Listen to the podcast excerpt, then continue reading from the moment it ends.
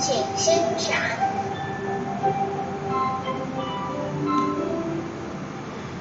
大家晚安。很讶异吗？今天还在连续假日呢，八大怎么还在做还在玩广播啊？理由很简单，因为我喜欢啊，我喜欢讲话，我喜欢分享一些我内心的想法，无论是好的想法呢，还是我个人的偏见，无论是文青还是铜臭，呃，感谢大家的不嫌弃，所以呢，我还是很开心的，无论是在什么时间点，各位啊，即便。今天是除夕夜哦，我还是会做我喜欢做的事情，因为当你在进行自己喜欢做的事情的时候，你不会觉得累。我们今天要聊的同桌是什么？哇，这个议题，我发现很多听广播的朋友们问的问题，哇，一个比一个大哎。文青呢问的是该不该生孩子，还有呢就是。啊，有一个男孩子呢，对我有点点想要追求他，我想了解他这样子，问题都很大了。然后今天这个问题哇，那更大，八大，呃，我该不该买一栋房，买一间房子？看起来像是个小资男吧？这个问题大到哇，这下。就是买房还是租房子，这个这件事情大概可以引起论战。那当然，如果问我来讲的话，我我不会讲那种都好啊，你喜欢就好这种。那这种来讲，这就没有什么好聊的。大家只是想听听看，呃，巴拉达有没有什么想法啊？对不对是一回事，接不接受是另外一回事。但是想听听看，那我就跟各位说了，各位。先从之前提到的一个论点，就是小巴拉要不要买房子，他自己去决定。我是不会帮他先把房子给买起来的，这是开宗明义。为什么？之前好像有聊到过，我们简单带一下就好。我现在住台北，我的工作是在板桥。如果我要买房子，各位，你觉得如果我想要帮小朋友买房子，我有没有可能买在垦丁？我有没有可能买在嘉义？我有没有可能买在台东？你觉得机会大不大？不大吧？我可以自己回答了。如果我要帮小巴拉买房子来讲的话，那一定也是买在大台北地区嘛，看资金嘛，对不对？那当我把小巴拉帮小巴拉买了一间房子，就买在住家的隔壁。你觉得我的企图是什么？我的用意是什么？我的目标是什么？不就是希望小巴拉留在我身边吗？但是这样到底好还是不好呢？见仁见智。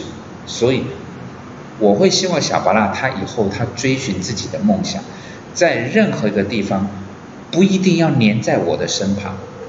不一定会留在北部，甚至不一定会留在台湾。你在任何一个地方发光发热都可以，所以我不会先帮他把房子买起来。这是第一个开宗明义的题外话。回到那个小资男问我的问题，该不该买房子？我回答他的问题。我回答他的问题，用问题回答问题。如果不买房子，你身上可以动用的资金，理论上会比较多一点点吧。基本上，我先不假设说，好像你既没有办法付头期款，你也没有办法付房贷。你问我这个问题，应该就没有意义了吧？如果是说啊，我妈妈想要呃足额现金买一栋地保给我，我要不要接受？你问的问题不是这样吧？你问题就是说，或许呃头期款。或许房贷，你觉得你应该可以负担的负担得下来，所以你才会考虑要不要买房子。那我的问题就是回过来了，你身上是有一笔资金，或是有能力付每个月的房贷的，好，有嘛，对不对？如果你不买房子，这些钱你打算怎么用？这些钱你打算怎么用？他还没有回我了，不过我用这样子的方式当做我们今天的聊天的一个话题，各位，如同刚刚我不想要帮小巴拉买房子的原因，就是因为你房子买下去。其实那几乎是个一辈子的事情，几乎了。当然有人可以由远到近，由小到大，由核心哦由边缘搬到核心去，这当然有可能。但是你只要买房子，基本上就是人生的一个很大很大的一个事情。如果你不买，你身上有一笔钱，你打算干嘛？如果你打算充实自己，现在的薪水可能只有三五万，经过充实自己，你目标可以薪水变成八九万，可以变成十万，那你那笔钱不拿去买房子，合情合理，而且我非常认同。另外一个方式。如果今天你有投资的方法，不管是观念、策略、工具、方法，你都 OK，那你把你的这个资金拿去做钱滚钱的投资，这个我也认同。大大们呐，你总不能讲说我是用这种方式出生的，然后呢，我现在跟大家讲说你不要投资，拿去买房子这样子，这个好像跟我的出生的经验值不太符合吧？所以，如果你有你有这样子的方法，可以让你钱滚钱的话，你把买房子的钱呢，先拿去滚钱，我觉得这也是一种方式。但是，一般人为什么，包含个人在内？包含长辈在内，都希望你把房子先买起来。一个讲法就是说啊，一样是要付租金，一个叫做付房贷，你干嘛帮人家养房子呢？你就自己养你自己的房子就好了。我的论点有几个，各位听听看，不用认同，不用暗赞。当然啦，跟你的想法完全不一样，你也不用太生气，因为那个只是我个人的想法。第一个。你现在买的房子，是不是就代表，在一个可预见的长期哦，你大概不会离开这个地方？譬如说，你买在新北市，是不是很有可能是五年、八年、十年、二十年，你已经预想你不会离开这个地方？这是第一点，是不是这样？你不会离开这个地方。无论其他的地方有没有什么好的机会哦，你不会离开现在现在的地方，你才会在这附近去找房子，这是不是你的第一个论点？第二个，买房子呢，对于我不管叫做台湾人、中国人、客家人、原住民，好像对于很多人讲，那是一种安全感，有土司有财，那是一种安全感。然后呢，因为要还房贷嘛。就努力的工作，努力的还房贷，这是每个人生活的价值观不同。对我来讲，当我把钱全部几乎，各位你想想看，为了要在台北买房子啊，然后要付房贷啊，其实你的你的你的日常生活的消费，你你你必须很节制哦，不只是控制而已，你必须很节制。那这样子到底是是不是你想过的人生？是不是你想过的人生？我想我举一个例子，各位你听听看，哦你听听看，巴菲特哦大家熟嘛对不对？你觉得巴菲特他在刚刚开始在在年轻的时候呢，他也结婚了？然后呢，他跟他的太太呢也份也是有份工作，身上有一点也也有一点点钱，哎，就跟我们刚刚举的例子一样，无论是呢有人帮你付头款呢，还是要付那个你每个月付的房贷，巴菲特跟他太太都付得起。但是在当时，他做的决定不是把他能够动用的资金或者是他每个月的钱拿去买房子，他没有做个动作，他做什么？他做的就是刚刚布拉达所说的，第一个叫做充实自己，第二个拿去投资。他终究有没有买房子？有，什么时候？N 年以后，当他已经确定，刚才不讲了吗？你买了一间房子，你大概合理的五年、八年、十年、二十年，你大概不会离开那个地方。你什么时候能够确定这件事情？在你二十五岁，你知道吗？在你三十岁，你确定吗？很难说，对不对？所以，巴菲特等到他确定他会在某一个地方安身立足了，他把那个房子买下来。他不是终究一辈子不买哦，各位，很多人把它当做二分法，就是好像要么买房，要么租房。租房的人代表他一辈子都不买房，我觉得倒也不需要用这种二分法，而是你现在就把你。所有可以动用的资金，包括之后你每个月能够动用的资金，几乎大部分都卡在房子那边，是不是正确的一个想法？而这个正不正确，没有一个标准呢？就是对你而言是吗？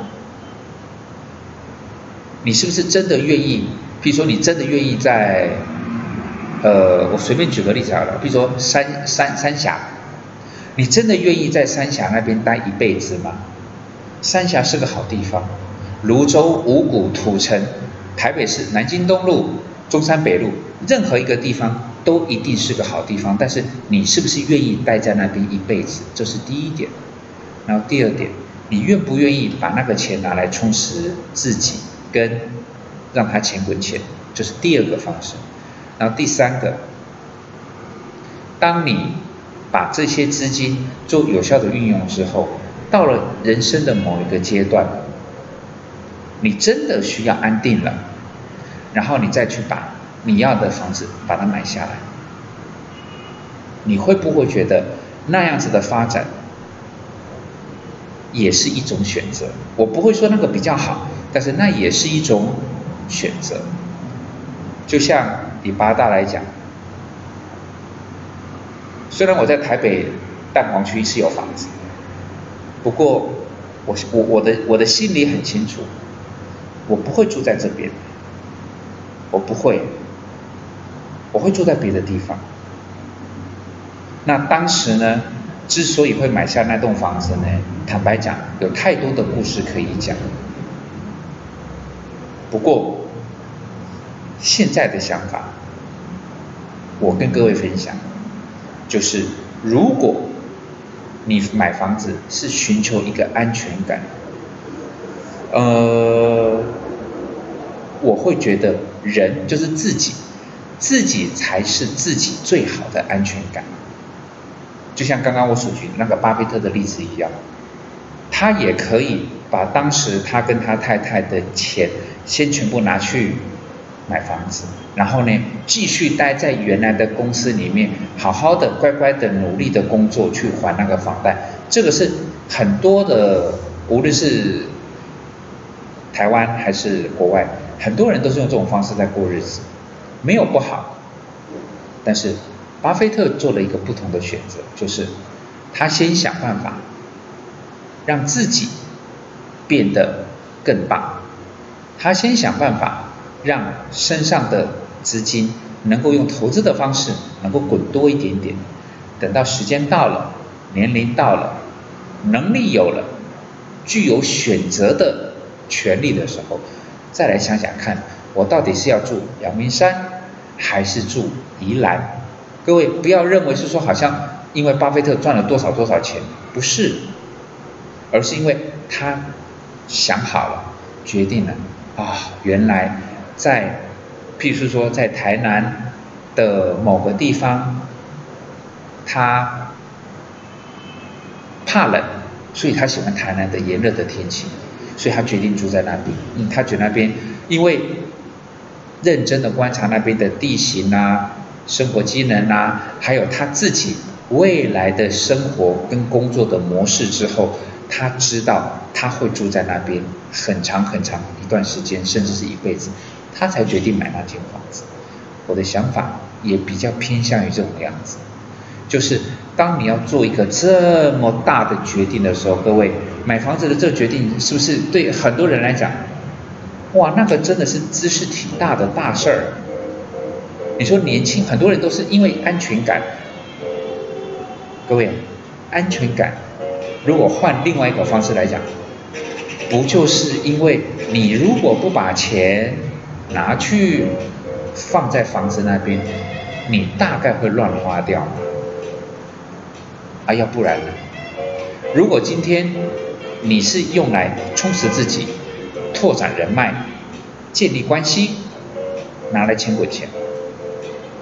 那笔钱其实可以在另外一个面向发挥不同的用途，但是如果如果不管是您的孩子啦，您的什么兄弟姐妹来讲，如果他是那种有钱呢，就一定会想着把它乱花掉的那种人，赚得多花得更凶狠，那我就没话说了，赶快叫他买房子，因为呢，房子买下去。每一个月固定的薪水一进来，做一个约定转账，钱就转出去，不是存在自己的账户，但是至少没有乱花掉，留给他一块地，让他可以过日子。哦，这个倒是还可以。不过，如果你是个有企图心、有抱负的人，你现在住的地方，不见得是你未来一辈子安身立命的终点。你可以考虑一下，让自己日增月进。一天比一天更进步，无论是充实自己，还是学习找到适合你的投资的方式去钱滚钱，也会是一种考量哦。不一定要把所有的家当跟未来的金流全部都压在房子那边，因为某个角度它叫安全感，另外一个角度那叫做沉重的负担，考虑一下喽。晚安。